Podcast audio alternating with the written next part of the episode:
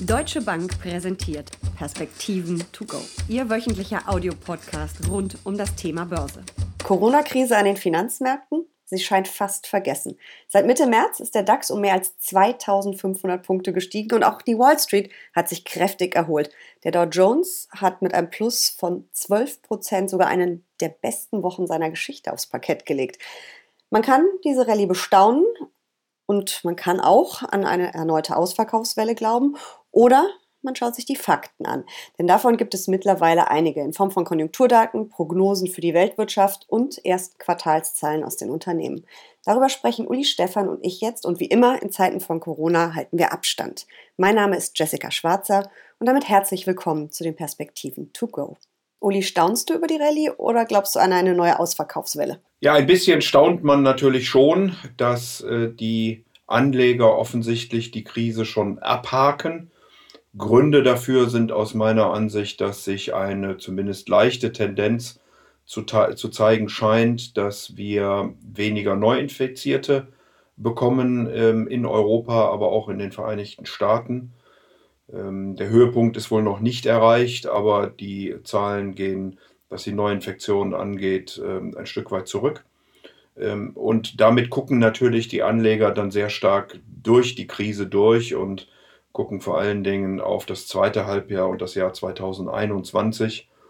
Und dann muss man wohl sagen, mit den Maßnahmen, die die Staaten bisher schon begangen haben, sowohl auf der fiskal- wie auf der geldpolitischen Seite, ist eben so viel Geld im System, was an Anlage sucht und deswegen wird dann in die Dips hinein äh, gekauft. Aber wenn wir uns die Prognosen und Zahlen der letzten Tage angucken, äh, sieht ja alles andere als rosig aus, sondern total rabenschwarz. Der IWF hat seine Prognose für 2020 ja, man kann fast sagen, zerstört, kassiert.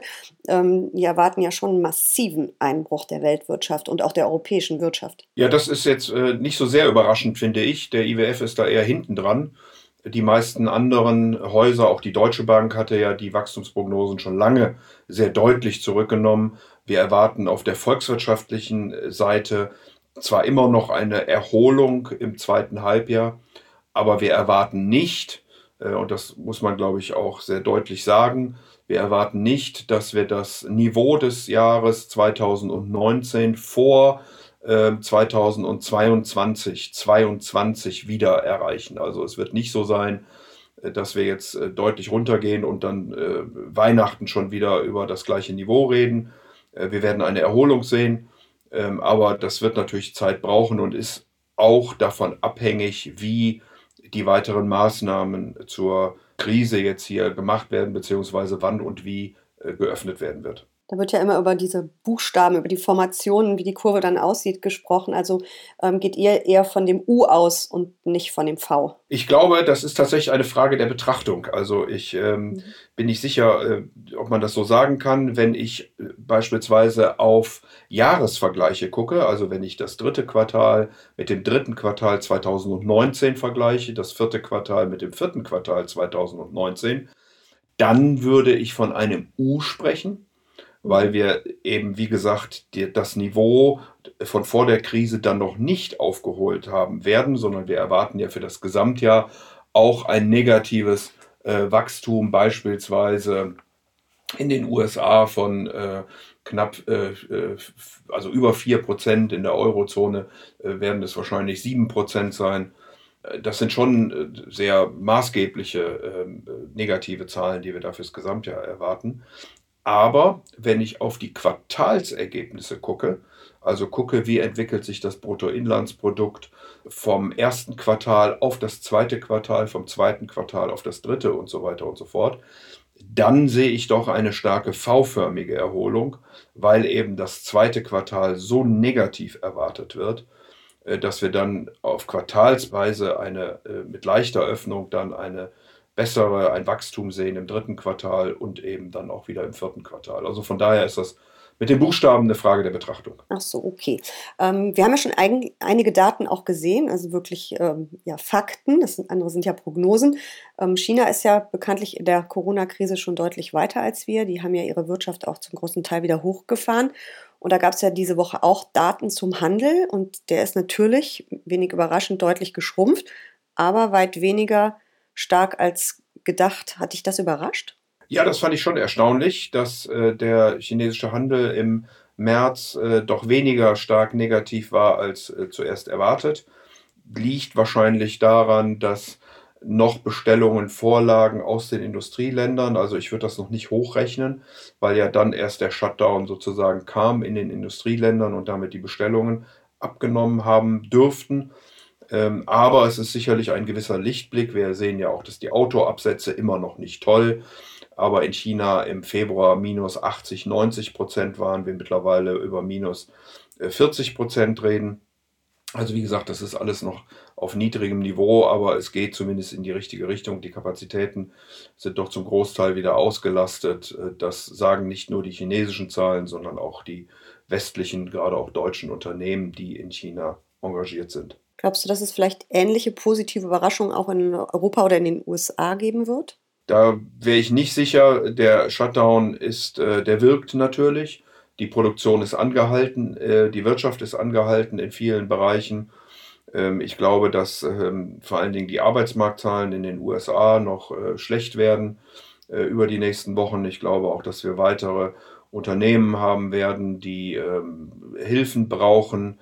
Ähm, wir sind ja gerade in der Berichtssaison angekommen, äh, die äh, sehr gemischt gestartet hat, muss man sagen, in den Vereinigten Staaten. Also auch da werden nicht wirklich ähm, tolle Überraschungen kommen. Wahrscheinlich äh, so in etwa, wie wir es jetzt auch gesehen haben, die Unternehmen, die mehr im Gesundheits-, bei weniger zyklischen Unternehmen sind oder denjenigen, die gerade jetzt von der Krise profitieren, also Technologie, Communication Services, wie es so schön heißt, die werden wahrscheinlich äh, tendenziell besser berichten als diejenigen, die eben sehr zyklisch sind und sehr stark von dieser Krise betroffen. Den US-Arbeitsmarkt, den hat es ja heftig schon erwischt. Da gibt es ja schon einige Zahlen.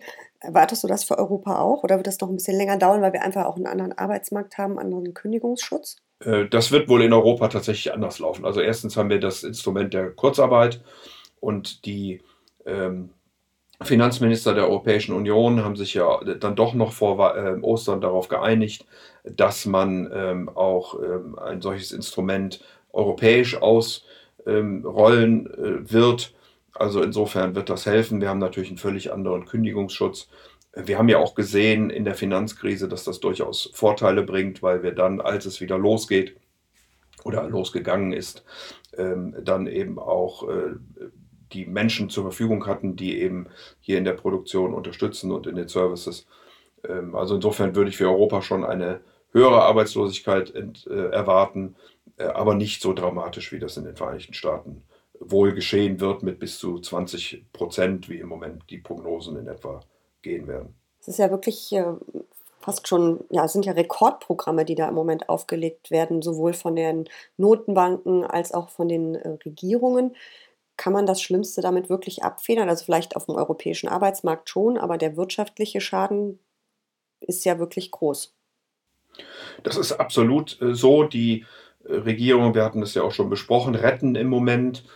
Ähm, das halte ich auch für richtig. Ähm, die Zahlungsströme, die einfach jetzt nicht mehr vorhanden sind, werden äh, ausgeglichen bei Unternehmen und bei Haushalten. Das muss auch so sein. Das kann man sicherlich eine gewisse Zeit auch durchhalten. Ähm, ewig wird das nicht gehen. Äh, und insofern gibt es ja auch die Abwägung, jetzt wie will man äh, mit äh, diesem Shutdown umgehen und wann will man wo, wie graduell öffnen. Das halte ich auch im Grundsatz für richtig. Also nochmal, man kann das eine gewisse Zeit lang tun. Ewig wird das nicht gehen und insofern müssen wir gucken, wie wir sozusagen bestmöglich auch unter Berücksichtigung und gerade unter Berücksichtigung natürlich von Menschenleben und von Gesundheitssystemen mit dieser Krise umgehen werden. Es gab ja inmitten dieser Krise auch noch den Ölstreit, der ist ja jetzt beigelegt. Hilft das den Börsen auch, sich wieder ein bisschen zu beruhigen und vielleicht sogar noch weiter zu steigen? Die Börsen zeigen sich skeptisch, ob denn die Produktionskürzungen, die dort vereinbart worden sind, auch tatsächlich eingehalten werden. Die OPEC Plus oder WOPEC, wie man ja jetzt so schön sagt, also Weltorganisation der ölfördernden Staaten, 23 äh, Länder ähm, wollen ja im Juli wieder zusammentreffen, um die Maßnahmen zu überprüfen.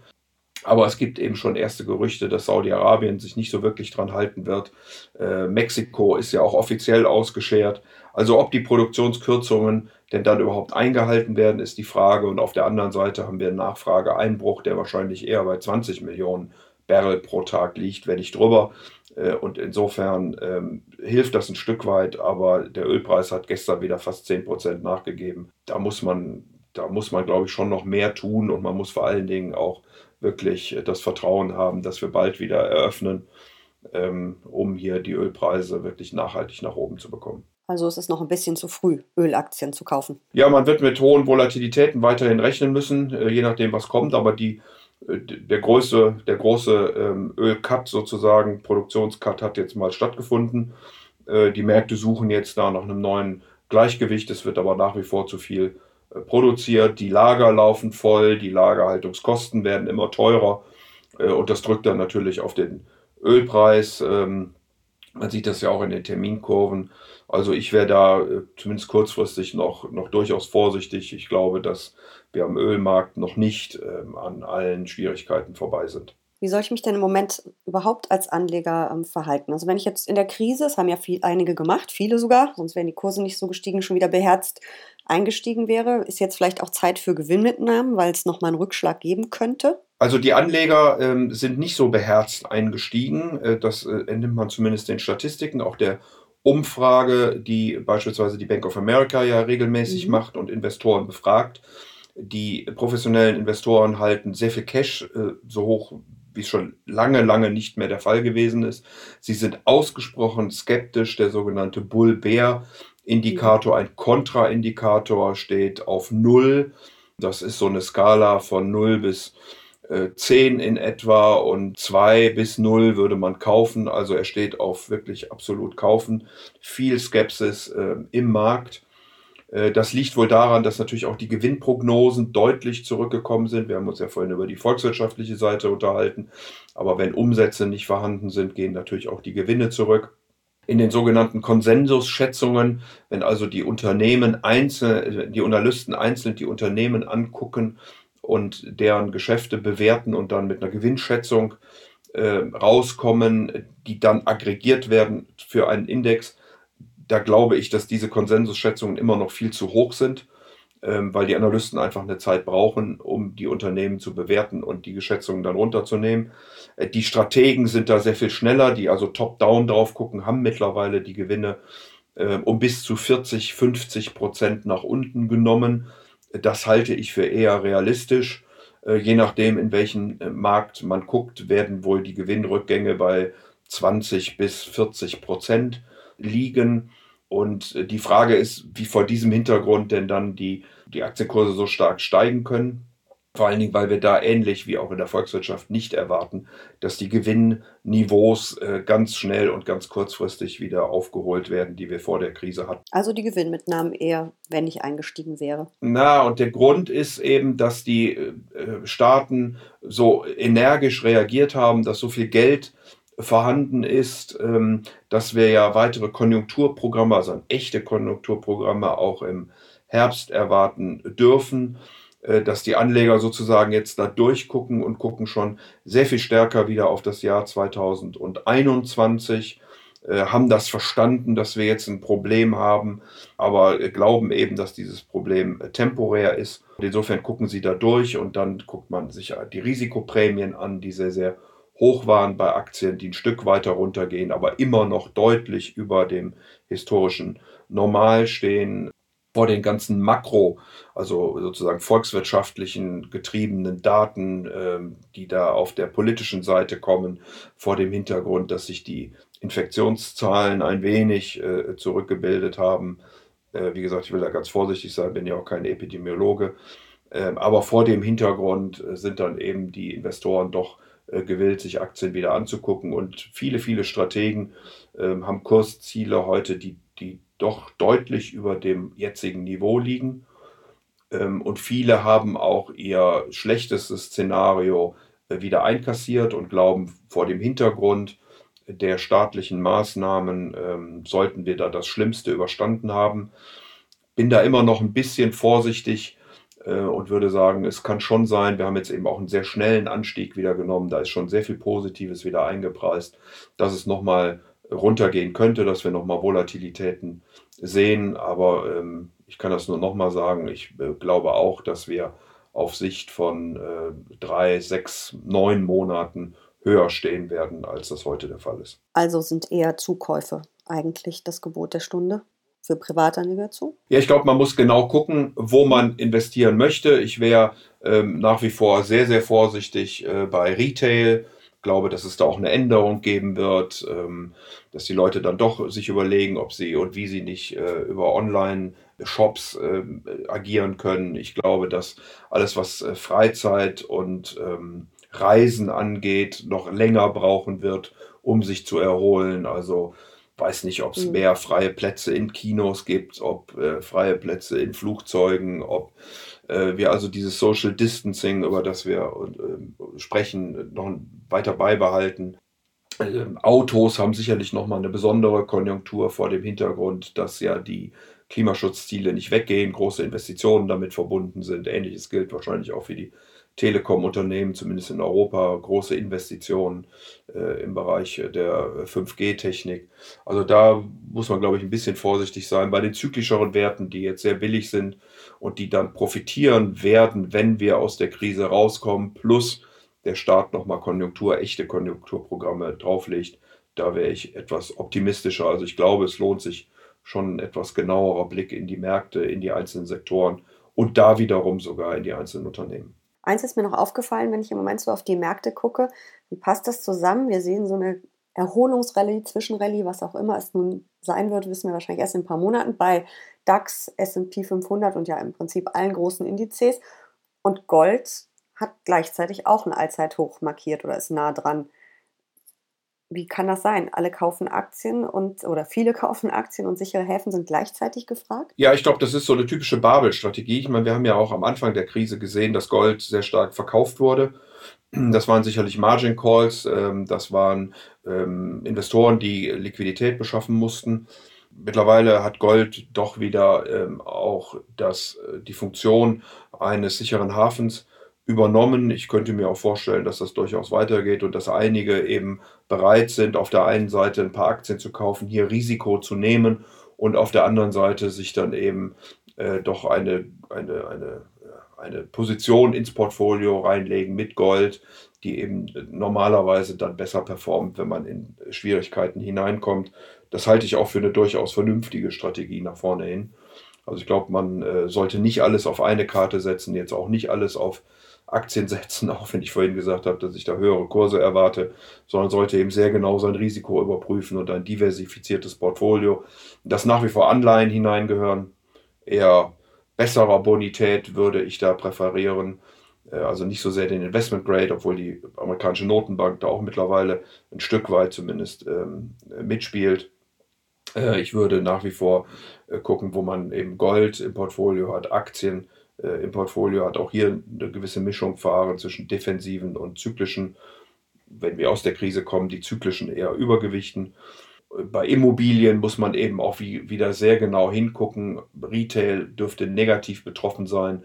Büroimmobilien sicherlich auch sich wieder erholen können, aber das wird auch ein bisschen brauchen, glaube ich, aufgrund dieser ganzen Social Distancing etc. Dinge und dass wir uns wahrscheinlich an Homeoffice auch ein Stück weit äh, dann gewöhnt haben, wobei es da ja auch sehr unterschiedliche Stimmen gibt.